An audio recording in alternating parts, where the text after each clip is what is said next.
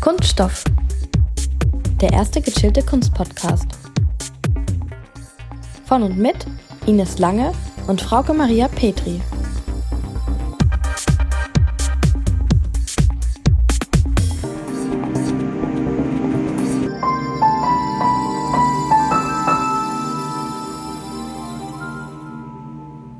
Hallo alle zusammen. Hallo alle zusammen und herzlich willkommen zu einer neuen Folge von Kunststoff. Ja, und man hört schon an unserem Esprit, dass wir mega Bock haben zu diesem Staffelfinale, denn wir dürfen heute auch einen Gast wieder begrüßen. Das ist der Finn. Hallo. Hallo Finn, schön, dass du bei uns im Podcast Ja, bist. schön, dass ihr mich eingeladen habt. Ja, wir haben heute nämlich einen ganz besonderen Gast, einen Podcaster, also jemand aus der Szene, wenn man so will. Podcasten nennt man mich auch. Podcast. Und ich denke, dieser kurze Wortwitz zeigt schon sehr gut, was Finn eigentlich in seinem Podcast macht. Er ist nämlich ein Viertel von Ein gutes Lauchgefühl, einem ganz tollen Podcast, der in der Rubrik Hobbys und Comedy bei Spotify zu finden ist. Ja, ich habe jetzt extra nochmal nachgeguckt.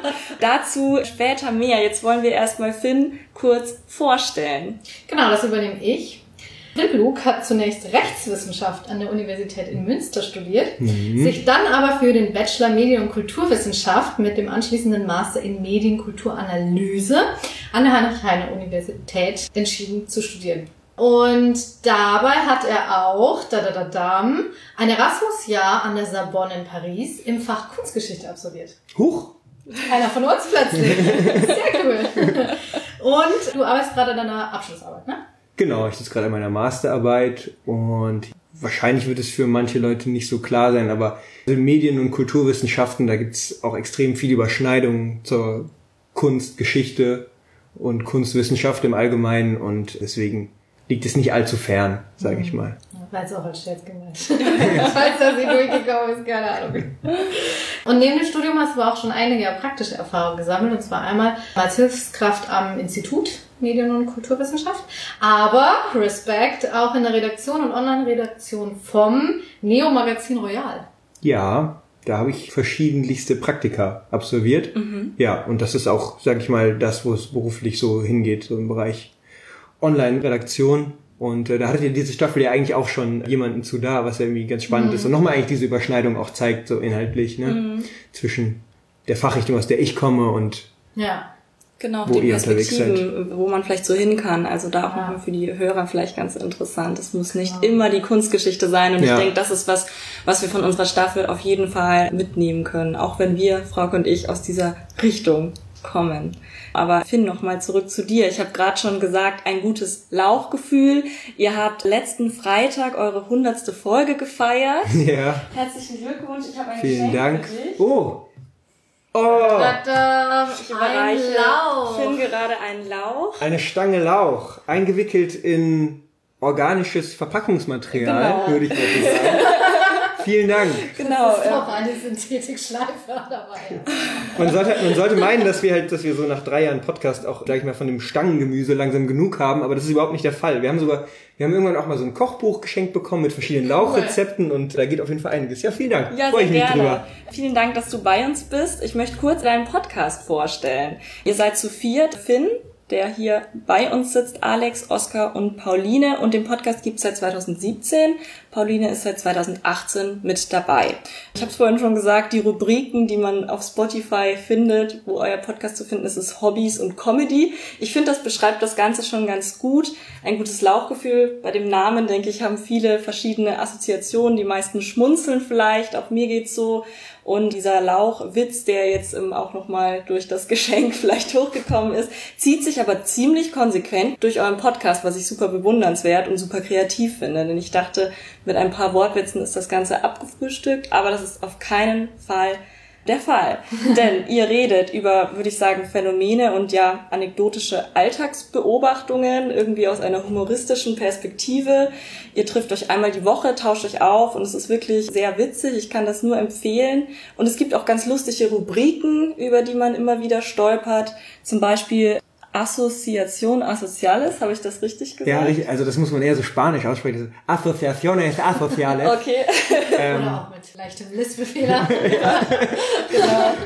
Oder Neo DiCaprio, Genau. Ja, also es gibt sehr lustige, spielerische Rubriken, in denen man sehr gutes, unnützes Wissen sehr oft mitkriegt. Gewürzt ist das Ganze immer wieder mit elektronischen Jingles, die vielleicht irgendwann mal im Berghain laufen. Zumindest hoffe ich mir das für euch. Und ja, ich möchte den Podcast natürlich an dieser Stelle empfehlen. Das ist vielleicht ein Podcast, der ganz anders funktioniert als unser Podcast. Es ist wirklich was äh, Lustiges, was Frisches für zwischendurch. Und ihr könnt natürlich mal reinhören auf Spotify und sonst wo, wo man noch so Podcast hört. Ne? Ja, überall, wo es Podcasts gibt. Und genau, natürlich auch auf gutes Lauchgefühl einfach auf Instagram eingeben. Und Facebook. Und ihr habt noch eine eigene Homepage. Ziemlich krass. Genau, ja. Aber mainly Instagram. Also ja. wir haben auch Twitter, aber das ist irgendwann so ein bisschen eingeschlafen. Ja. Wir haben Finn gebeten, dass wir den Spieß umdrehen und heute etwas über uns reden und über unseren Werdegang. Genau, deswegen ist Finn heute der Moderator und wir die Gastpartner interviewten. Wir haben uns eigentlich selbst eingeladen in ja, unseren Podcast, deswegen. wenn man ehrlich ist. Wer zwischen Gast und Gastgeber dann zu unterscheiden. Das hatten wir letzte Woche ja auch schon als Problematik. Genau. Ich würde aber sagen, bevor wir anfangen, stoßen wir noch einmal an. Juhu. Genau. Äh, wir stoßen an auf eure hundertste Folge. Ja. Und auf unser Staffelfinale. Yay. Dritte Staffel. Dritte ja. Staffel, genau. Check. So, sehr schön. Weil es ja gerade irgendwie schon irgendwie anklang, würde ich halt gerne von euch wissen, wie denn eure Bilanz jetzt von dieser dritten Staffel ist. Was habt ihr mitgenommen und vielleicht auch nochmal besonders in Bezug darauf, was eigentlich auch in den letzten Monaten weltweit los war. Also Corona und Punkt, Punkt, Punkt ist ja so eine klassische äh, Medienüberschrift gerade ja, und ich und glaube. Dann kam Corona, das neue Narrativ. Ja, genau. Dritte Staffel und dann kam Corona genau. oder Corona und Kunststoff. Ja. Mhm. Erzählt mal. Ich? Ja, also wir hatten tatsächlich, würde ich sagen, Glück im Unglück, weil wir ja diese Interviewform schon vor Corona angedacht hatten.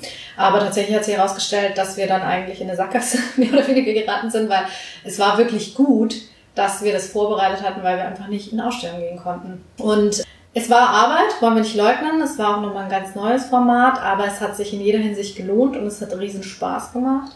Es war spannend, dass man sich immer wieder bei drei Personen neu auf jemanden einlassen musste. Es gab auch einfach immer neue spannende Herausforderungen. Ich fand es aber auch richtig cool, wie viel Charakter jeweils dann rübergekommen ist. Und wir haben wahnsinnig viel dabei gelernt. Ich glaube, auch die Kulturlandschaft ist nochmal sensibler für das Thema Podcast geworden. Und was ich auch sagen muss, ist, es ist richtig geil und echt bemerkenswert, wie viele auch Big Names so, zu so Kooperationen bereit sind. Also wir waren, teilweise haben wir einfach einen Happy Dance in der Wohnung aufgeführt, wenn wir einfach eine Zusage bekommen haben von echt krassen Leuten, die wir nie gedacht hätten, dass wir die Ehre bekommen. Also mhm. Also an der Stelle nochmal herzlichen Dank ja. auch an die. Ich denke, ich kann mich da absolut anschließen. Also ich hatte davor mit Interviewformaten noch weniger Kontakt als vielleicht du, Frauke. Und ich fand das für mich auch persönlich total bereichernd ich fand es auch schön, dass wir immer so ein bisschen diese Perspektive doch durchgezogen haben. Was kann man überhaupt im Kulturbereich so machen? Und gerade in so einer Krisensituation wie Corona stellt sich die Frage nach der Kulturrelevanz, äh, Kulturrelevanz, nach der Systemrelevanz von Kultur vielleicht noch viel mehr. Und dennoch, finde ich, hat das so ein bisschen gezeigt, es gibt auch Audioformate, die eben Kultur vermitteln können. Und ich fand es super schön. Es war auf jeden Fall eine Herausforderung oft auch technisch. Mhm. Aber am Ende des Tages hat es doch geklappt und ich denke, das Format ist was, was wir auch wieder uns vorstellen könnten, dass wir mal wieder partiell mit Interviews arbeiten. Aber vielleicht schon mal als kleiner Teaser. Eigentlich, wenn nicht die zweite Welle kommt, würden wir auch gern mal wieder ein bisschen in Ausstellungen gehen, mhm. über Ausstellungen reden. Und ja, also ich, ich bin sehr glücklich mit dem, was es dann so geworden ist. Mhm. Ihr hattet wirklich in dieser Staffel jetzt auch bis auf in der ersten Folge so ein bisschen, da habt ihr so ein bisschen darüber gesprochen, was ihr zuletzt gesehen hattet, aber hattet wirklich keine einzige klassische Ausstellungsbesprechung drin, wie ihr das eigentlich ja von euren beiden Staffeln davor so als Modus etabliert habt, oder? Nee, und man muss aber auch sagen, bis zur drittletzten, also im Mai haben die Museen ja erst wieder aufgemacht, von mhm. daher hätten wir bis dahin gar keine Möglichkeit mhm. gehabt. Und dann haben wir gedacht, komm, dann ziehen wir es jetzt auch durch. Und wir sind ziemlich froh darüber, weil am Schluss kamen ja die großen Namen. Ja. Ja, also ich ja. bin auch ähm, total froh. Es stimmt, es kam immer mal wieder so eine Ausstellung, ploppte immer mal wieder hoch, wenn es beispielsweise auch im Marketingbereich geht. Wie bewirbt man sowas? Was gibt's hier überhaupt? Wir haben die Häuser stattdessen gegen Mitte der Staffel angefangen vorzustellen. Das haben wir am Anfang verpasst. Und so merkt man, denke ich, auch dieses Work-in-Progress-Prinzip, das wir trotzdem haben. Also wir bereiten uns, denke ich, schon sehr intensiv in der Recherche vor, aber dennoch gibt es Dinge, die dann einfach passieren oder die man einfach vergisst auf allen Seiten. Und das finde ich wieder das Schöne. Und wir haben wirklich verschiedenste Leute kennengelernt. Wir hatten ja auch eine Künstlerin zum Beispiel zu Gast. Also wirklich ganz breit dieses Kulturleben, diese Artworld nochmal kennenzulernen. Und das Witzige ist auch nach Abschluss der Folge beim Schneiden und Gegenhören fallen einem nochmal andere Fragen ein. Ja. Und man denkt so, Mist, ich hab's verpasst, diese gute Frage noch zu mhm. stellen. Ja. Weil es einfach, man merkt, wir haben auch so viel daraus mitgenommen, auch interessensbezogen und die Leute stecken einfach drin und sind auch Berufe, wo man manchmal gar nicht also wir auch nicht so unbedingt dran gedacht hätten. Mm, mm. Was ist denn euer Highlight? Persönlich jeweils von euch beiden. Welche Folge war für euch denn in dieser Staffel so, wo ihr sagt, boah, das war super cool, das war inspirierend und äh, das hat vielleicht auch einen Turn genommen, mit dem wir nicht gerechnet haben? Soll ich anfangen? Ich muss überlegen, ja. Also ich kann Gertrude Peters sagen. Aus dem Grund, weil ich so nervös war und das unser erstes Interview war mit einer Person, die ich gar nicht kannte und das so gut dann einfach geklappt hat und man einfach Vertrauen hatte und einfach geredet hat. Und das war ja unsere zweite Folge, unser zweites Interview. Also das war einfach für mich ein ganz tolles Erlebnis, dann auch zu sagen, ich komme vielleicht nicht aus dem Journalismus, ich bin vielleicht niemand, der Fragen stellt, die dann aufgenommen werden und veröffentlicht, aber dennoch kann ich das machen und so kann es jeder tun. Jeder, der den Podcast hört, kann mit Fragen an Kultur herantreten. Und da hatte ich für mich sofort diesen Moment, das ist okay. Und das, das wird irgendwie funktionieren. Hm. Und das ist ja auch super authentisch. Also das ist ja auch eine Stärke eigentlich von eurem Format, finde ich, von dem, was ich davon gehört habe. Weil ihr halt einfach auch sehr nahbar seid. So, das ist halt, es wirkt einfach sehr authentisch und wenn dann trotzdem da plötzlich so ein großer Name steht von einem sehr renommierten Galeristen und da Künstlernamen umherfliegen, von dem man denkt, boah krass, also es geht eigentlich keine Kategorie größer sozusagen. Mhm, mhm, Man hat aber trotzdem den Eindruck, dass ihr euch da irgendwie auf Augenhöhe begegnet seid und da gemeinsam irgendwie was Mehrwert hervorbringen mhm, konntet. Und ja. das ist ja schon super cool. Ja. Aber deswegen würde ich auch sagen, dass es so Daniel Luke die Folge war. Einfach deswegen, weil wir da den Kunstmarkt betreten haben und ich glaube schon, wir beide auch so ein bisschen Berührungsängste hatten. Ich muss auch sagen, ich habe halt ein Praktikum in der Galerie gemacht und relativ schnell gemerkt, dass dieses Kunst mit Zahlen versehen für mich nichts ist. Und hatte dann so stark Abstand davon genommen für meinen weiteren Werdegang, dass ich auch wieder vergessen habe, wie nett und authentisch und familiär dieser Bereich der Kulturwelt eigentlich auch ist. Der ist nicht so, wir trinken Wein und reden nur über Kunst in einer Pseudoplase fürs Wohnzimmer, sondern es sind Leute mit echt tiefem Know-how und was ich schön fand, was auch gerade bei Daniel Huck, aber dann auch nochmal bei Herrn Rieger oder bei Thomas rauskam, im Übrigen, wir sind mit Thomas eigentlich von Anfang an per Du gewesen, haben aber die Fragen in Sie-Form gehabt und dann war meine letzte Frage das so, Thomas, mit wem gehst du eigentlich ins Museum?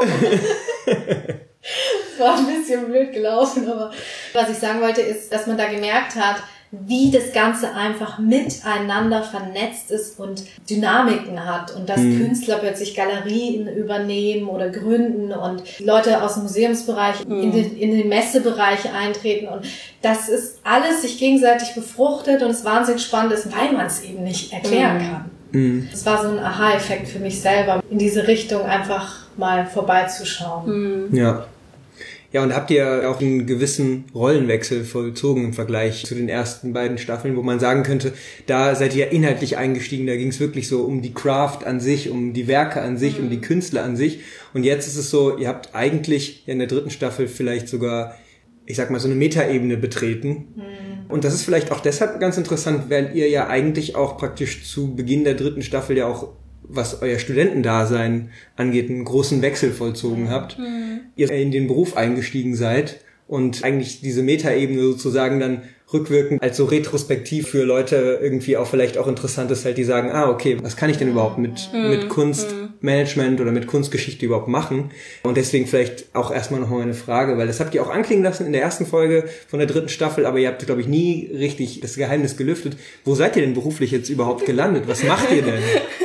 Also ich fange jetzt einfach mal an, denn tatsächlich ist es nicht so, dass wir den ganzen Tag hier Podcast produzieren. Ich bin tatsächlich an der Uni geblieben, habe mhm. aber die Seiten gewechselt, die Metaebene, wenn man vielleicht so will, eingenommen. Ich bin wissenschaftliche Mitarbeiterin im Institut für Kunstgeschichte, befasse mich also viel noch wirklich auch mit Kunstwerken selbst, mit Theorien. Ich bin auch Dozentin, das heißt, ich habe auch einen Kurs und einige meiner Studierenden hören auch diesen Podcast, was mich auch immer sehr freut. Ja, ich würde sagen, ich bewege mich da schon noch sehr in diesem klassischen Werdegang, an der Uni zu bleiben, eine Promotion auch zu starten aber ich bin natürlich auch ganz offen, wo es hingeht. Denn das ist quasi jetzt so ein weiterführendes Studium in der Promotion dann selbst. Und ja, für Frauke ging es dann aber jetzt erstmal in nochmal mehr die Marketing-Richtung. Mhm, richtig. Man muss wissen, ich habe neben dem Studium immer schon im Content-Marketing gearbeitet und deswegen mich auch im Studium auf Marketing, was diesen BWL-Teil angeht, konzentriert. Und bin jetzt bei Ruhrtourismus GmbH. Das ist eine Tochtergesellschaft vom Regionalverband Ruhr, die es sich zur Aufgabe gemacht hat, für die Metropole Ruhr oder an das, das Ruhrgebiet ein eigenständiges touristisches Regionalprofil zu entwickeln beziehungsweise das ähm, Ruhrgebiet eben als modernes Reiseziel attraktiv zu machen. Und im Grunde genommen geht es hier um Bündelung von Produktentwicklung, Vertrieb und Marketing. Das klingt jetzt sehr abstrakt. Im Prinzip gibt es so Karten, wie auch zum Beispiel die Museumsinsel-Card von ähm, oder hier die Museumsuferkarte in Muse Frankfurt. Genau, danke, die wollte ich. So gibt es halt auch eine Kulturcard bei uns. Mhm. Gibt es aber auch für Freizeitangebote. Und dann gibt es noch eine Welcome-Card für Touristen mit ÖPNV. Und dann werden auch Events organisiert und andere Sachen. Und ich bin aber im Marketing-Team und kommuniziere auf Social Media im Prinzip das Angebot der ja, sogenannten E-Kultur im Ruhrgebiet und zwar unter dem Namen ruhrkultur.jetzt. So heißen dann auch die Profile auf Instagram und Facebook. Und im Grunde basieren diese Produkte, also Ruhrkultur.jetzt und eben die Ruhrkulturcard sowie auch der Content dann auf zwei Netzwerken, die wir ebenfalls vermarkten, weil es gibt einen Zusammenschluss von den 21 Kunstmuseen im Ruhrgebiet sogenannten Ruhr Kunstmuseen. Und die sind ein Netzwerk, das sich zusammengeschlossen hat 2010 um die Partner im Kulturgewerbe im Ruhrgebiet ja, stärker werden zu lassen, aber andererseits halt eben auch gebündelt auf Webseiten ihr Angebot präsentieren, sodass die potenziellen BesucherInnen leichter haben, den Überblick zu haben, weil man muss wissen, im Ruhrgebiet ist echt wahnsinnig viel. Also ich meine, allein 21 Museen und das sind noch nicht alle, bei weitem nicht. Das sind nur die, die diesem Netzwerk beigetreten sind. Und dann gibt's noch Public Art und da sind recht große Künstler auch dabei. Also mhm. Henry Moore, Nikita Sonfal und was weiß ich. Und dann gibt es noch seit 2015 das Pendant in der Theaterwelt, und zwar nämlich Ruhe Bühnen, mit elf Häusern und zwei Festivals. Und von Museen sowie Ruhe Bühnen gibt es dann jeweils Websites, die ich überblicke und mache dann eben noch unter dem Verbund Ruhrkultur.jetzt die Social Media Sache. Das ist mein Job. genau, und ich bin sehr dankbar, dass Frauke im Social Media so fit ist, weil auf Instagram, wenn da manchmal komische Dinge passieren, bin meistens ich daran schuld. Kann man das ja auch mal so in den Raum stellen. Genau, denn unser Podcast wird ja quasi auch visuell etwas unterfüttert. Genau. Und das ist dann quasi die Instagram-Seite. Ja, und seit ich mich beruflich auch mit Bildrechten auseinandersetze, sind ein paar Stories geflogen. ja, aber es ist halt so ein Riesenthema in der Kulturwelt, ne? Mhm. Also Bildrechte man denkt auch, man kann da so geile Insta-Walks oder so mal veranstalten und ein bisschen hipper werden. Es geht rein wegen der VG-Bildkunst nicht. Mhm. Das ist da schon so ein Stein im Weg gelegt. Mhm. Ja, und in vielen Fragen ja dann auch eine Grauzone. Voll. Und ich glaube, darauf verlassen sich auch immer viele Kanäle so urheberrechtlich. Und wenn da aber wirklich mal halt jemand klagen würde, wäre das schon ein Problem. Ja, plus du kannst auch niemanden direkt fragen, weil da kommt dieser Standardspruch der Anwälte und Anwältinnen, kommt drauf an. Mhm. Der kommt ja. halt am Laufen. Das ist genau diese Grauzone, ne, ja. von der du gerade Ja, das stimmt. Und gerade bei zeitgenössischer Kunst, wir haben ja schon so einen Schwerpunkt auf eher mhm. moderner und zeitgenössischer hat man ja nicht nur das Bildrecht, sondern auch das Urheberrecht. Richtig. Ja. Also das ist ja dann nochmal diese doppelte Schranke die da ist und dann wird's. Deswegen der KKR ist komplett drauf, weil es alles Kunst von Renaissance, ne? Also Florenz, Rom. Ja, War das kein ist nicht Thema. Das Problem. Das stimmt. Ja, und was ich aber auch sagen wollte, das ist ganz witzig, weil du gesagt hast, wir selber ja den Übergang vom Studenten in Berufsleben, meine Mutter hat jetzt auch fleißig gehört, die Interviews und so, auch seit längerer Pause wieder aufgeholt und sie meinte so, oh, man hört einfach, dass ihr jetzt erwachsen seid und im Berufsleben steht. Fand ich ganz nett. Süß, jetzt sind wir offiziell erwachsen. Ja. Und auch gegen Ende der Staffel bei den Vorbereitungen saßen wir ja auch, weil du die Metaebene angesprochen hast, wo wir dann beide so gesagt haben, ich will jetzt nicht mehr zu diesen Pipifax fragen, ich will, ich will was wissen. Und da sind wir dann auch tatsächlich so ein bisschen tiefer gegangen. Ja. Aus eigener Neugier einfach. Mhm, Genau. Und ich denke, unser Podcast, der jongliert eben immer so zwischen, wir möchten irgendwie ja Kunst vermitteln oder Kultur vermitteln und gleichzeitig haben wir aber selbst dieses intrinsische Motiv in uns, dass wenn wir dann einen Interviewpartner haben, der irgendwie der Art Director der Art Cologne ist, wir natürlich so viele Fragen haben, dass wir auch merken, wir haben ein Konzept, wir dürfen den Fahrplan nicht sprengen, wir müssen Mhm. das irgendwie auch wieder runterbrechen. Und das finde ich ist super schön, weil man Motivation und Lust dazu hat.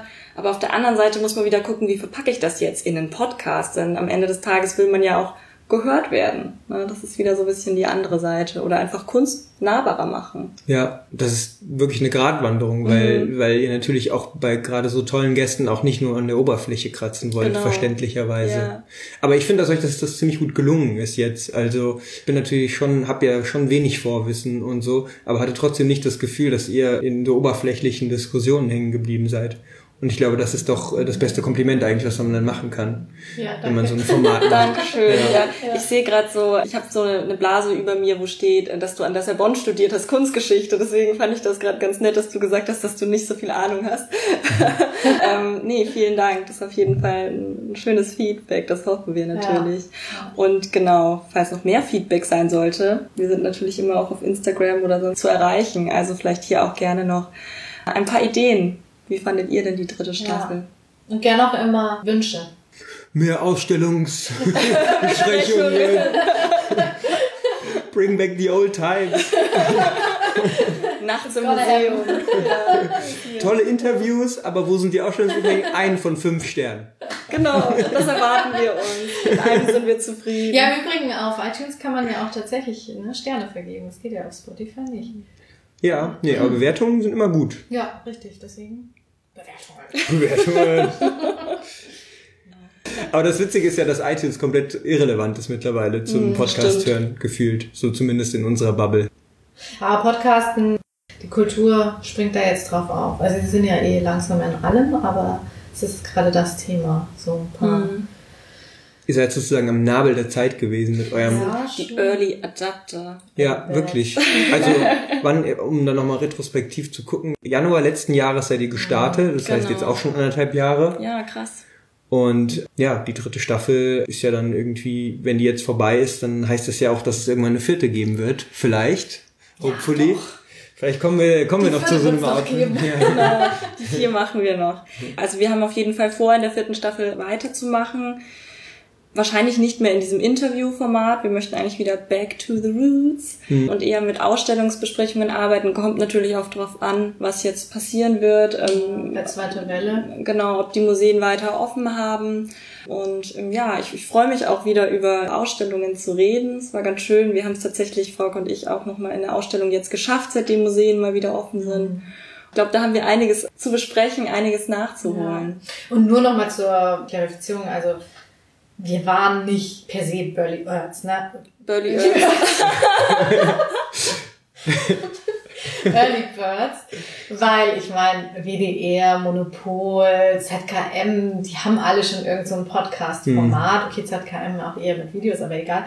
Aber in diesem Laber-Format in Anführungszeichen, dass man sich privat locker Ja. trifft, zwar mit einem gewissen Anspruch, Mhm. aber doch jetzt nicht von der Institution. Und wir versuchen ja auch wirklich diese Verwissenschaftlichung so ein bisschen zumindest im Wording außen vor zu lassen. Genau, also eher dieser vermittelnde Aspekt. Auch auf eine Genau. Zielgruppe irgendwie. Ja. Und da waren wir halt einfach mit die ersten, aber ich weiß auch nicht, ich meine, wenn ein Museum das macht, wird es das auch nicht so sein. Ne? Ja, aber das finde ich auch schön. Ich mag es auch mal in so andere Kultur. Podcasts reinzuhören. Wir hatten ja. Ja. diesen einen Crossover, also dass dann doch, glaube ich, bei einer ähnlichen Idee am Ende immer was Unterschiedliches rauskommt. Ja. Das ist schon echt auch schön, weil es trotzdem dann viel um das eigene Interesse, denke ich, geht. ja, und Authentizität und auch Sympathie. Also wenn mir einfach Mhm. Menschen nicht sympathisch sind, dann höre ich halt nicht mehr. Oder Stimmen nicht hören kann. Das ist ja auch ganz oft so, dass man sagt, die ist ja ganz intelligent, aber die Stimme ist nicht Ja. Ja, aber also speziell diese Formate machen ja auch die Nahbarkeit aus. Also mich würde jetzt der Podcast von dem Kurator vom ZKM nicht so sehr interessieren wie der von einem Kommilitonen, wo ich das Gefühl habe, dass der irgendwie halt ganz anders auf die Dinge blickt und so. Also insofern kann man glaube ich schon sagen, dass ihr die Burly Earths wart oder Ja, die genau, die Burly Earths waren wir auf jeden Fall. oder die Ali Adopter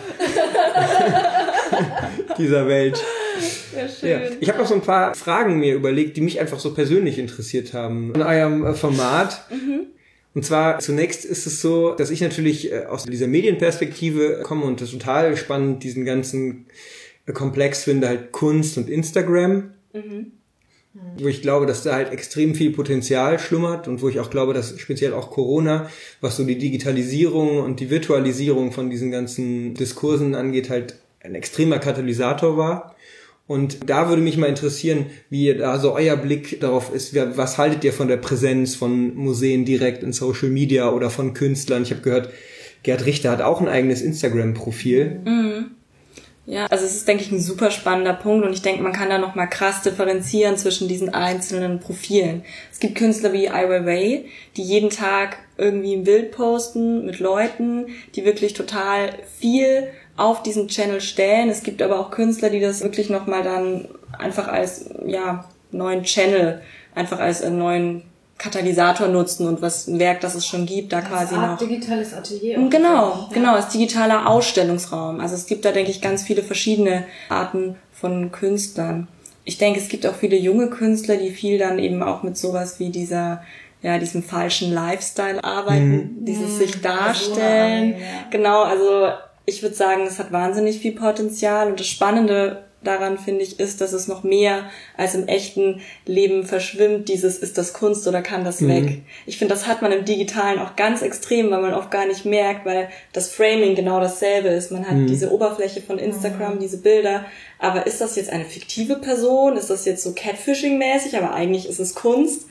Und deswegen glaube ich, dass es da nochmal ähm, super viele neue Ideen gibt. Ich musste auch immer noch an Namjoon Pike denken, der vor dem Internet gestorben ist. leider. Ein Medienkünstler. Was hätte der mit Instagram angestellt? Oh mein Ja. Gott. Also das ist, glaube ich, so ein Ad absurdum führen oft der Sache selbst. Und natürlich, was ich super wichtig und gut finde, ist, dass Museen auch diesen Schritt wagen und sowas machen wie Rundgänge, digitale und so natürlich auch ein jüngeres Publikum generieren und so, denke ich, auch eine gewisse Art von Schwelle nehmen können.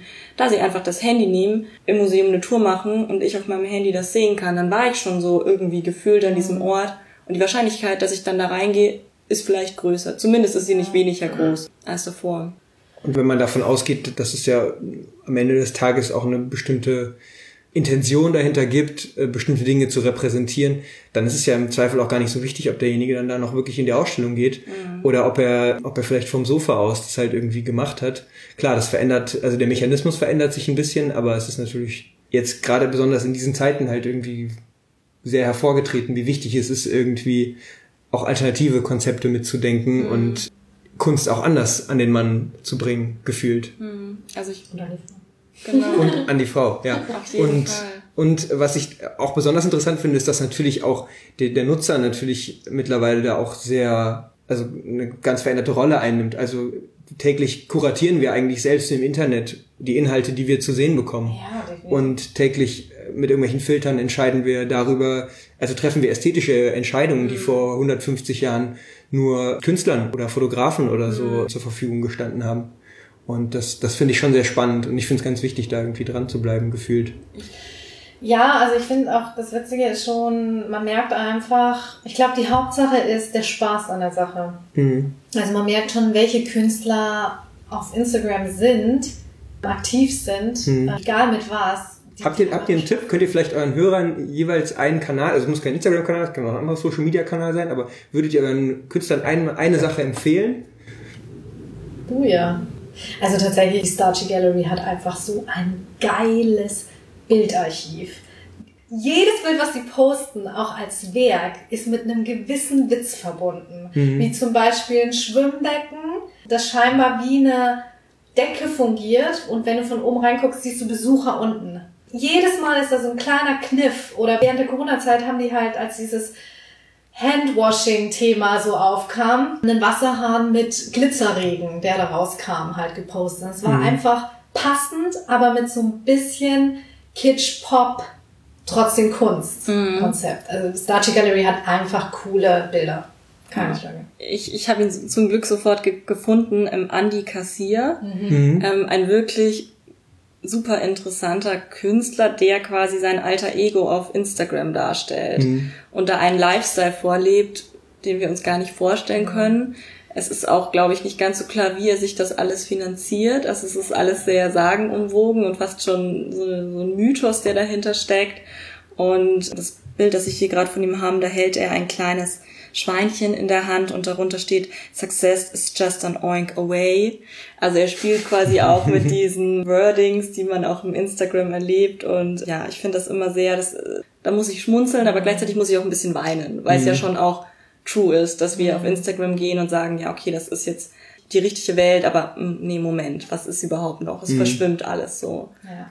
Und den habt ihr, Andy Kassier, heißt, habt ihr auch in Leipzig gesehen, der Ausstellung, die ihr Genau, schon Anfang der. Staffel besprochen hattet, ne? Sehr Ein gut. bisschen. Top eigentlich von mir. Genau, der kam davor. DBK war der in dieser Social Media Ausstellung. Mhm. Ja, genau. Ja. Also man merkt einfach, ob es Spaß macht und weil du gefragt hast, wie haben die Museen darauf reagiert zu Corona. Ja, man hat gemerkt, sie spielen jetzt gerade viel im digitalen Raum, er wird wahrgenommen, hat aber jetzt auch nach Corona tatsächlich, also ich habe das ja ein bisschen beobachtet, auch jobmäßig bei den Museen, es läuft wieder an, also jetzt auch, ich meine, okay, Corona ist noch nicht rum, aber einige Accounts, die seit 2019 oder 2012 sogar verschlafen waren, haben plötzlich Posts von Juni, Juli. Ähm, schön, freut mich. Aber man merkt auch, dass sie nicht unbedingt geübt drin sind und man merkt auch immer die Frage des Personals. Weil ich meine, du kannst es dir nicht mehr erlauben, heutzutage nicht auf Social Media aktiv zu sein. Du kannst es einfach nicht mehr. Und dann werden halt oft Leute hingesetzt, die nicht Digital Natives sind, die sich ein bisschen schwer damit tun, die vielleicht auch nicht den Spaß an der Sache haben, weil sie sich einfach schwer tun. Völlig verständlich. Ich zum Beispiel. No offense. Nicht sagen, aber Rock hat mich gerade so angeschieden. Nein, hat sie Nein, nicht. nein. Ganz die Zeit auf mein geguckt. Nein. Also das merkt man halt. Und dann aber auch, was ich mit personell meine, ist, wie groß ist das Haus? Ne? Also Ja. Städte, die American Museums, die haben es drauf. Die haben eigene digitale Abteilungen. Ich meine, also du musst es dir einfach von der Struktur und den finanziellen leisten können. Und dann eben diese Krux mit den Bildrechten. Also sie ist und bleibt. Zu Corona ist mehr passiert, gerade so Führungen, wobei natürlich das Interesse immer noch darin besteht, die Besucher anschließend auch wirklich ins Haus zu bekommen. Das kann man ja auch nicht ersetzen. Also darum Nein, geht's ja auch nicht. Genau, ne? ich denke, da sind wir uns alle einig. Ja, Ja. richtig. Und du kannst auch nicht eine ganze Ausstellung digital vermitteln. Mhm. Wobei es natürlich auch digitale Museen gibt, ne? Also ZDF Kultur hat das. Also haben wir Ja. komplett aufgebaut. Lustigerweise muss ich aber sagen, merkt man auch im Vergleich zum Beispiel zu den Bühnen, die sind, ähm, das sind halt Schauspieler, ne? Die nehmen alles als ihre Bühne wahr und haben da auch sicherlich ein bisschen mehr Selbstbewusstsein. Die waren viel kreativer, expressiver, auch viel mehr Bewegtbild. Da sind die Museen bisschen zurückhaltender, auch immer noch diese bisschen Bubble der E-Kultur, ne? Ja. Und das ist auch spannend, was für verschiedene Formate dann dabei rausgekommen sind. Mhm. Und Städel ist, ist gut, weil die dann auch wirklich die verschiedenen Abteilungen mit ins Boot genommen haben, die Kunst plötzlich erklärt haben.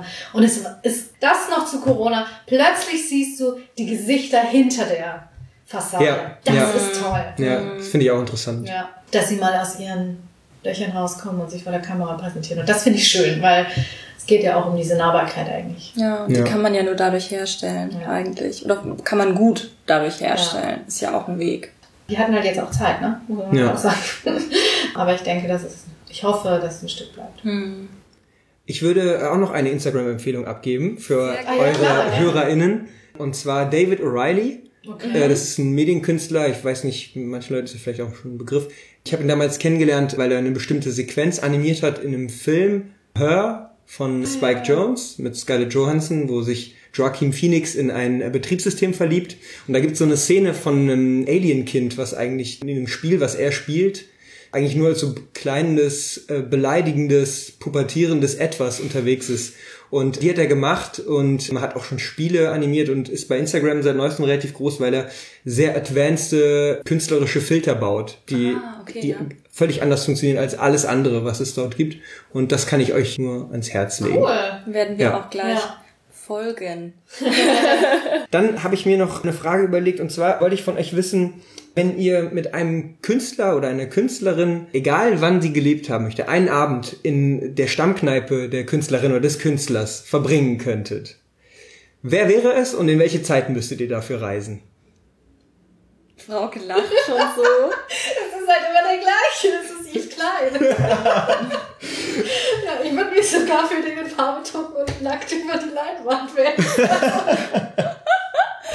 nee, also In der Stammkneipe. in der Stammkneipe natürlich. Mit viel Bier intus Ja. vielleicht.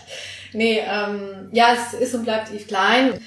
Ich müsste so um die 60er Jahre wahrscheinlich reisen. Auch leider jemand, der viel zu jung gestorben ist. Und ich finde ihn einfach spannend, weil er alles im Prinzip als Kunst angesehen hat. Und das ist ja eh die Zeit, wo die Gattungen zerfließen. Also ich meine, okay, es fängt schon Anfang der 1900er an. Aber er hat halt es wirklich in einer Person alles vereint. Also er beginnt die Performance-Kunst zu machen, er beginnt Theater und bildende Kunst zusammenzubringen, er macht Fotomontagen, er experimentiert mit einer Farbe, die er sich patentieren lassen. Ich würde mich einfach wahnsinnig gern mit dem unterhalten, weil er halt auch gesagt hat, die Wolken malen. Also allein diese Ansicht oder einen leeren Raum auszustellen, wo einfach nichts drin ist. Es ist, ist einfach so ein Freigeist und ich kann ihn aber völlig verstehen. Er setzt keine Grenzen und ich finde, das entspricht der Kunst per se, der ganzen Kunstgeschichte. Unser einer Dozent hat im Master auch gesagt, das finde ich immer noch ein wahnsinnig schönes Zitat. Er meinte, die Kunstgeschichte oder die Kunst ist so breit, es ist ein Ozean. Wir können euch nicht den ganzen Ozean zeigen, wir können euch nur lehren, darin zu schwimmen. Und es stimmt. Und das macht es aber auch so wahnsinnig spannend und deswegen auch die fließenden Übergänge zu Medien- und Kulturwissenschaft. Warum schneiden wir das alles immer an? Weil sobald ein Kunstwerk eine andere Disziplin, ob es jetzt interpretativ ist oder im Medium, anschneidet oder einbringt, betreten wir neue Felder und das, das mag ich halt auch in der Kunstgeschichte. Und deswegen mag ich auch Yves Klein. Und Yves Klein ist dann die Schwimmweste sozusagen Genau. in diesem äh, Ozean. Eine blaue, eine blaue Schwimmweste. Eine blaue Schwimmweste, an die, Ja. die du dir persönlich Meer. gerne anziehen würdest. Beziehungsweise das Brett, auf dem auch Leonardo DiCaprio fast überlebt hat. Ja, ich bin Frauke sehr dankbar für ihre lange Rede, weil ich in der Zeit nämlich Zeit hatte zu überlegen, wen ich jetzt hier nenne und Zeit hatte zu googeln. Ja, deswegen habe ich mein Handy gerade gezückt. Bei mir ist im Kopf ein Asociación Asociales Ja. losgebrochen. Ich konnte mich lange nicht entscheiden, habe mich dann gegen Caravaggio und das 16. Jahrhundert entschieden, weil ich da bei dem einen Bild eine Frage an ihn hätte, die ich ihm gerne stellen wollen würde. Habe mir dann aber gedacht, nee, das möchte ich jetzt doch nicht, wenn es wirklich auch um den Kneipenabend geht. Und dann würde ich tatsächlich nicht so weit zurückreisen, sondern ich würde gerne mit Zaha Hadid diesen Abend in der Kneipe verbringen. Sie ist eine Architektin, ich glaube die populärste Architektin, die es gibt. Und ich würde sie gerne mal fragen, wie das so ist in dieser Architektenwelt, auch als Frau. Und das fände ich, glaube ich, wahnsinnig spannend. Ich glaube, das könnte mehrere Abende füllen. Also ich müsste nicht so weit zurück. Sie ist 2016 gestorben. Es ist auch, glaube ich, praktischer, weil ich habe bei Caravaggio tatsächlich gedacht, ja, da hättest du als Frau wahrscheinlich auch gar nicht die Möglichkeit gehabt, alleine mit ihm in der Bar ein Gespräch anzufangen. Ja, das stimmt. Aber Wie bitter das wäre. Du machst die Zeitreise und so bereitest dich mega drauf vor, Ja. hast du voll Lust auf Caravaggio. Und dann stehst du da vor der Tür und das heißt so, ja, nee, also wir, wir können, mit der will ich nicht schnacken. Also Aber würden wir uns die Person in unsere Zeit holen? Nee, wir würden zu der Person. ihr würdet da, also das war jetzt das Setting, was ich mir so Ja, ausgedacht nee, das hatte. finde ich gut. Aber in der Zeit gibt es meine Lieblingskneipe und die kenne ich. Warum wundert mich das nicht, Frauke? Warum überrascht mich das jetzt irgendwie nicht? Aber das ist ja auch ganz witzig, weil das hatten wir mit äh, hier Thomas von der Konrad Fischer Galerie auch. Du stellst dir ja auch vor, dass dieser Künstler oder die Künstlerin so und so ist und dass der Austausch super easy sein wird. Aber es gibt ja auch die Künstler und Künstlerinnen, die den Austausch verweigern. weil sie sagen, nee, das, das können Sie mal interpretieren, Mhm. ich mach das nicht. Ist sowieso alles Raumkonstrukt gerade. Ja, aber ist schön. Ich mag das, zu träumen. Ja, Ich möchte dir die Gegenfrage stellen. danke, hätte ich auch.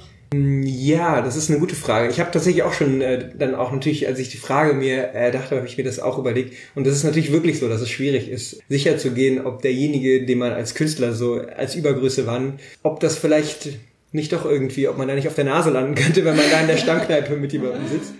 Aber ich glaube, ich würde tatsächlich gerne mal mit Corbusier äh, einen Abend verbringen. Die Architekten-Power. Ja. Schon Ja, also das ist auch wirklich, das ist auch in dem, dem Bereich der Kunstgeschichte, den ich reingeguckt habe, war das der Schwerpunkt, den ich mir angeguckt habe. Und da hat sich halt Paris sehr gut angeboten und äh, Profen nannte ihn immer nur Le Corbu. Le Corbu. Und ja, so ein Abend mit Le Corbu Würdest du dir nicht irgendwo im 13. Arrondissement, da würde ich jetzt nicht Nein sagen, glaube ich. Ja, äh, also ein klassischer Spruch ist ja so, also für mich als, sage ich jetzt mal, den Kunstgeschichtleien sozusagen, der ich jetzt ja hier in dieser Runde tatsächlich bin, ist ja dieses, Leute gehen durchs Museum, stellen sich vom Bild und sagen, ja, das würde ich mir ins Wohnzimmer hängen. Und das ist auch so ein Ausspruch, den kenne ich auch so von meiner von meiner Oma. Aber ich find's ganz witzig, weil ich glaube, dass es ja immer eigentlich eine Perspektive ist, die man gerade als Kunsthistorikerin versucht nicht einzunehmen und den Schritt rauswagt, finde ich es eigentlich witzig, das euch jetzt zu fragen.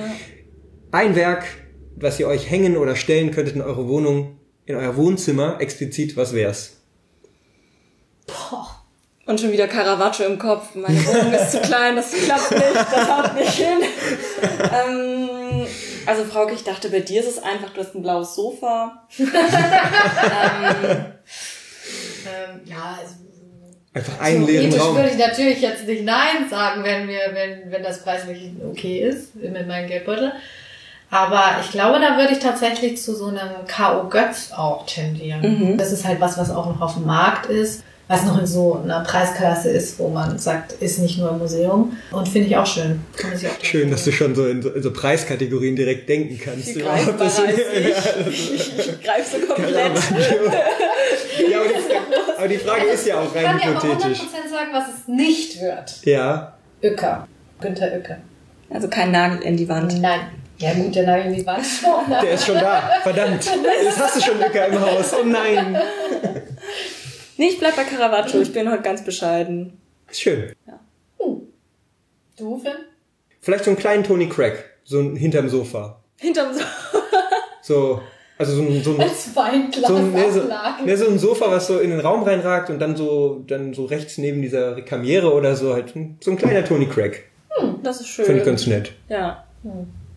Gut. Ja, also ich kann mich ja auch gut verlieren und verlieben in Anish Kapoor. Der könnte jetzt auch im Garten ganz gut stehen. Den kennt man, der ist... Frauke hat komplett ihr Ach, so steht meine Villa, ja, ja, ja. Frauke geht durch die Ausstellung. Das könnte sehr gut in meinem Garten hängen. Ah nee, warte. Stehen.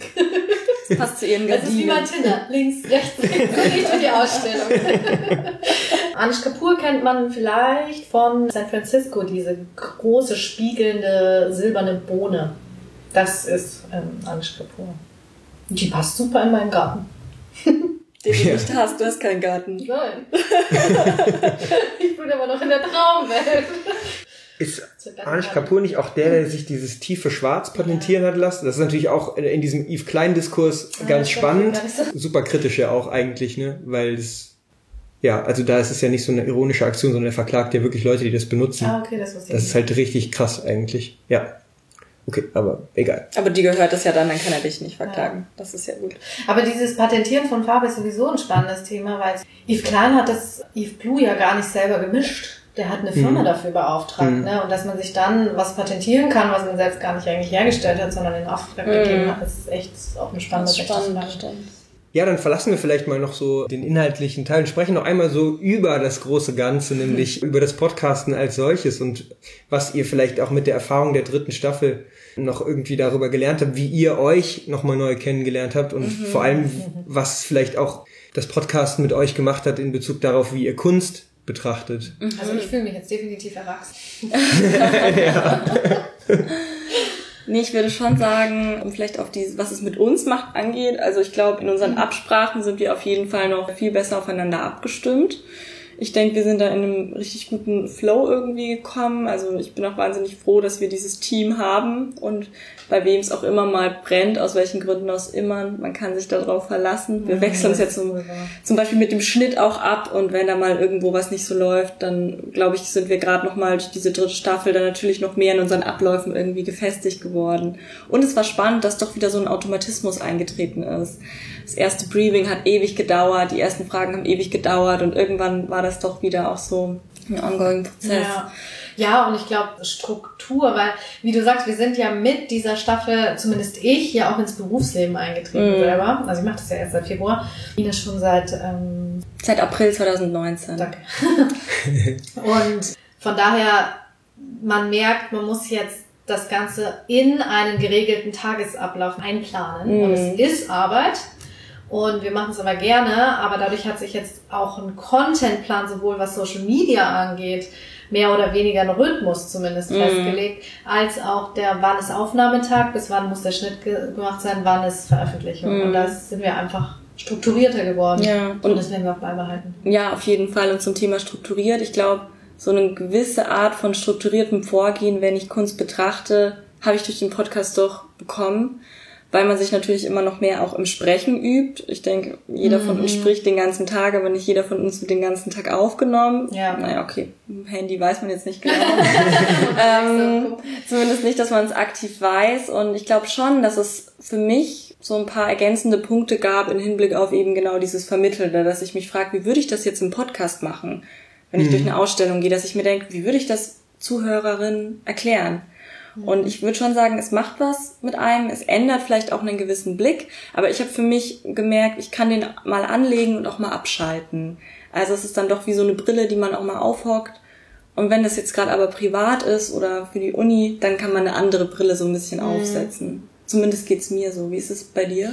Ja, das. Ich merke auch, dass ich geübter bin, vor Menschen zu reden, weil, weil man ja immer doch noch die Zuhörer, Zuhörerin im Kopf hat, mm. wenn man aufnimmt.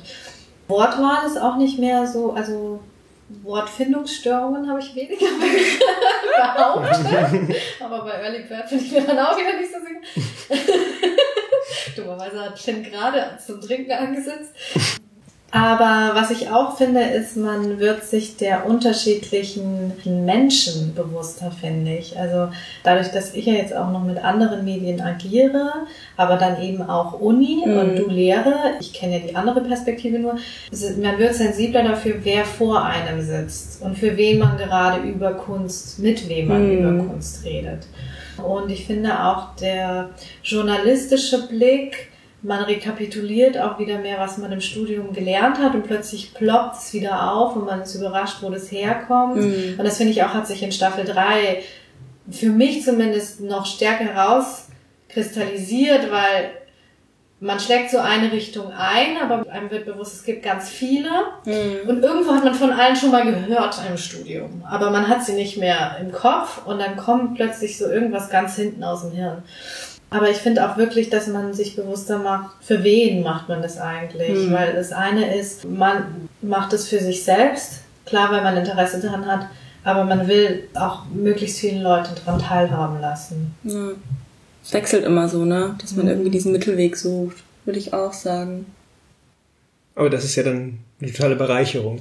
Super. Absolut, das hat sich ja. jetzt so negativ angehört ja. alles. Ne? Nee. So, ah. nee, nee, aber nee, ist ja doch schön, den Punkt nochmal nach hinten raus stark zu machen. Das, das ist, ist halt. Also mir hilft das sehr, um mein Denken strukturieren, um auch meinen Blick zu strukturieren. Und es gibt ja so ganz profan im Studium dieses Beschreibende, was in der Kunstgeschichte ja. so wichtig ist. Ja, wenn man das Bild nicht hat und im Podcast ist, ja. dann muss man beschreiben. Und durch eine Beschreibung erkennt man erst so viel, was man denkt zu sehen, aber eigentlich noch nicht erkannt hat. Und das quasi als Methode auch weiterzuführen in dieses Medium, das ist super. Also das hilft. Ja, und wenn man ehrlich ist, also ich habe jetzt auch richtig wieder Bock auf die alte Struktur, weil wenn man ehrlich ist, das ist so diese grundlegende Panofsky-Methode, die wir auch in dem Podcast-Format eigentlich in Staffel 1 und 2 gefahren sind. Ja, okay, wir machen es ein bisschen also, wir geben erst Background-Infos zu Künstler, Künstlerinnen, dann beschreiben wir die Ausstellung und dann beleuchten wir nochmal kritisch und interpretieren. Und das baut ja so aufeinander auf und das vermisse ich auch so ein bisschen, da nochmal dann tiefer zu gehen Und das muss ich auch nochmal an dich geben, Ines. Ich unterhalte mich wahnsinnig gerne mit dir über Mm. Kunst. Und das hast Mm. du ja auch mal gesagt, mit, mit mir als Person, weil dann Austausch geschieht Ja. Und man sonst ja nie zusammenkommen würde. Ja, schon so ein abends mit Freunden, Freundinnen, wann geht man so akribisch mal eine Ausstellung? Also das ist gerade auch vielleicht in diesem Zweier und nicht in der großen Gruppe. Genau, und Ja. dann wird einem auch oft Sachen erst klar und man, man entwickelt einen Blick auch für Kuration und Vermittlungstexte und so weiter und so fort. Mhm. Ja. Nee, das hilft. Also macht einen Podcast, dann Dann reflektiert ihr ganz anders. alles wird besser. Der öffnet sich eine neue Welt. Aber wie ist es bei euch im Podcast? Was das verändert hat. Ja. Ja, also ähm, wir sind natürlich, also man muss natürlich zunächst sagen, dass wir natürlich komplett anders unterwegs sind als ihr, dass wir halt sehr viel so auf persönlichen Anekdoten und äh, Alltagsbeobachtungen Mhm. irgendwie damit hantieren. Teilweise auch so mit politischen und so medialen Phänomenen. Aber das ist natürlich schon was ganz anderes, als wenn wir halt akribisch versuchen, sozusagen halt Wissens- oder Kunstvermittlung zu betreiben. Zum Beispiel gibt es bei uns keinen Anspruch, dass das, was wir sagen, auch stimmen muss. Das ist halt manchmal auch ganz angenehm, weil man kann sich hinter irgendeiner Figur verstecken, die, die in der Form vielleicht gar nicht Ja. existiert. Manchmal macht man sie auch viel mehr nackig, als man das eigentlich wollte. Und dann denkt man so, boah, krass, wollen wir das jetzt wirklich drin lassen oder so? Aber das ist eben auch ganz schön, weil das eben natürlich die eigene Position halt total reflektiert. Das ist irgendwie das Spannende auch daran. Ich finde, da ist auch der Punkt zwischen Meinungsfreiheit und Selbstzensur, Privatleben und Öffentlichkeit. Mhm. Es, es wandelt so und dann wird man aber auch wieder sensibel dafür, ne? Hm. Ganz guter Mechanismus vielleicht, der dann so einsetzt. Immer so ein bisschen zu monitoren. Ja. Und sollte man ja eigentlich auch im normalen Pri also Leben. Ja. Der einzige Moment, sage ich mal, bei uns, der halt wirklich zu 100% immer halt richtig ist, ist unser sogenannter Faktentrap. Das ist eine Kategorie, die wir halt einfahren, indem wir halt Fakten checken. Und der Jingle dazu ist so ein bisschen äh, Cloud-Rappiger angelegt, sage ich mal. Und deswegen heißt er halt Faktentrap. Und da, also wenn wir halt wirklich groben Unfug erzählen, dann kann das jemand outcallen und wir können uns sozusagen gegenseitig überprüfen, ob das, was wir gesagt haben, genau, einfach um sich so ein bisschen auch abzugrenzen, so von, von der völligen Fiktion sozusagen. Aber ja.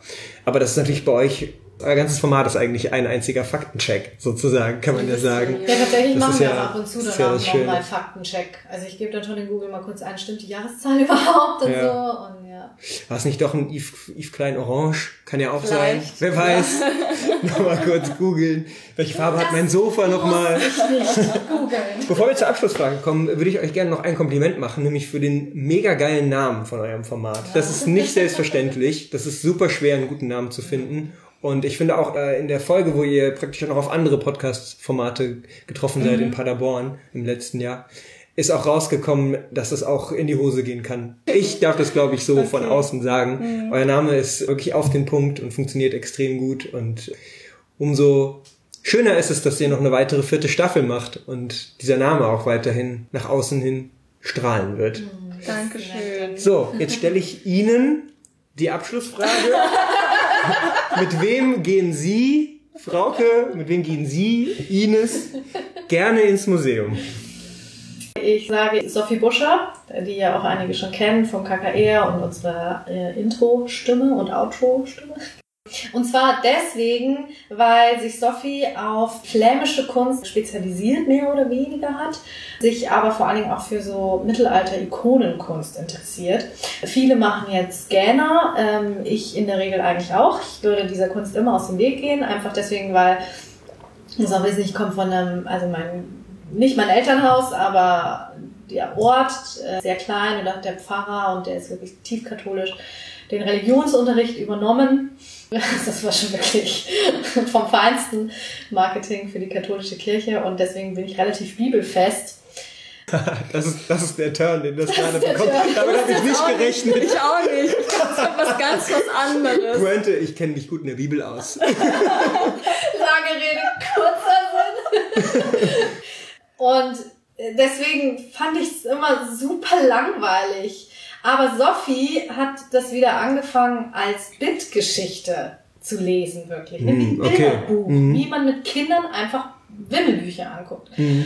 Und wenn du die Geschichten so ein bisschen kennst, ist es ja auch super easy und dann kannst du wieder die Persona identifizieren und denkst so, ah, welche Szene ist das jetzt so? Und Sophie setzt immer noch eins oben drauf, weil sie immer echt so geile Details entdeckt, wo jemand einfach einen Mittelfinger zeigt oder Gott, der irgendwie seinen Atem einhaucht oder einen Segen per Strahl austeilt. Sieht aber aus, als wenn er wirklich sich übergeben würde, weil dieser Strahl so aus einem offenen Mund rauskommt. Und ich würde mir normalerweise wirklich, ich würde diese Abteilung einfach auslassen. Und Sophie geht so in, immer, immer, immer, immer tiefer rein und entdeckt so witzige Sachen. Und deswegen einfach auch mal, um wieder was anderes in der Kunst zu sehen. Ich wurde gerade quasi abgeschrieben von dir, weil ich wollte sagen mit dir, Frauke. Oh, schade. Aber nein, ich gehe wirklich. Das wäre auch langweilig gewesen, wenn wir Das wenn stimmt. gerade gesagt Nein, ist alles gut. Ich gehe sehr gern mit dir ins Museum. Cool. Ja. Weil ich finde, wir nehmen Rücksicht auf das Tempo des anderen. Das Mhm. heißt, wir sagen dann einfach, wir sehen uns in einer Viertelstunde vor dem Bild. Und das finde ich cool, dass wir sagen, es gibt Bilder, die können wir zusammen betrachten, da können wir uns austauschen und es gibt Bilder, da hat jeder ein eigenes Interesse und wir geben dem anderen Raum dafür. Oder wenn der eine sagt, ich skippe ne, ich skipp die Ausstellung, ich gehe schon mal hoch. Also das finde ich funktioniert gut, zusammen ein Bild anschauen und gleichzeitig Raum geben. Ja, das stimmt, das stimmt aber wirklich. Wobei ich immer dachte, ich bin jetzt zu schnell. Also Biennale, glaube ich, war ich manchmal ein bisschen. Ich glaube, ich bin einfach recht langsam. Ich lese sehr langsam. Ah, das weiß ich auch. Das, das war Das ich. die letzte Ausstellung auf der Biennale. Ines kommt raus und sucht mich. Und ich habe sie gesehen von meinem Platz aus. Und sie mich dann auch, freudestrahlend plötzlich, weil ich hatte zwei Aperol Spritz in der Hand. Und habe diese Wartezeit effektiv genutzt. Und dann kamst du noch auf mich zu, so, ich wollte mich gerade beschweren, wo du schon wieder bist. Aber dann hast du eigentlich...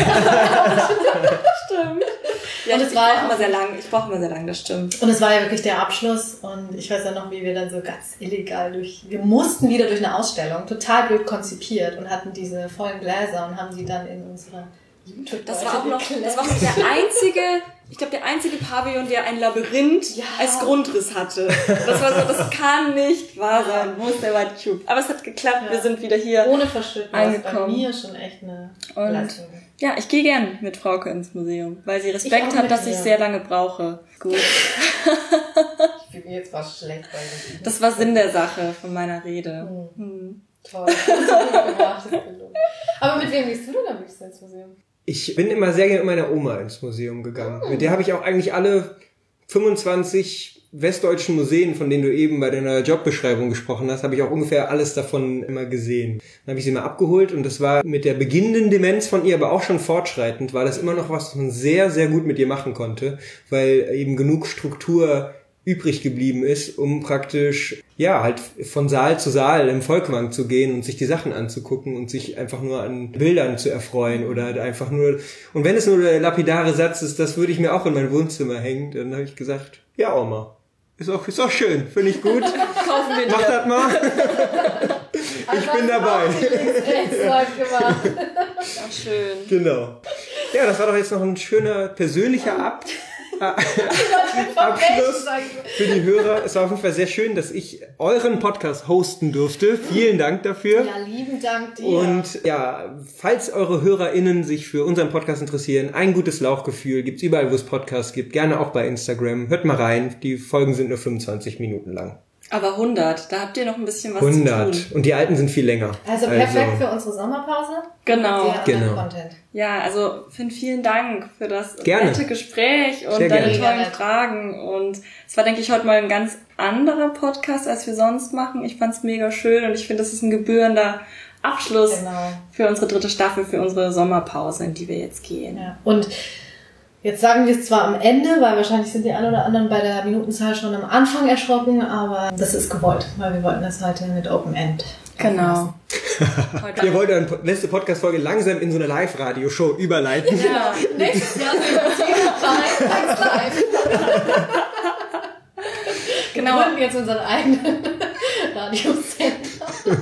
Wir verabschieden uns jetzt auf jeden Fall noch gebührend mit unseren Schlussworten. Wir wünschen euch Viel Spaß Mit der Kunst. Kunst. Tschüss. Tschüss. Ciao!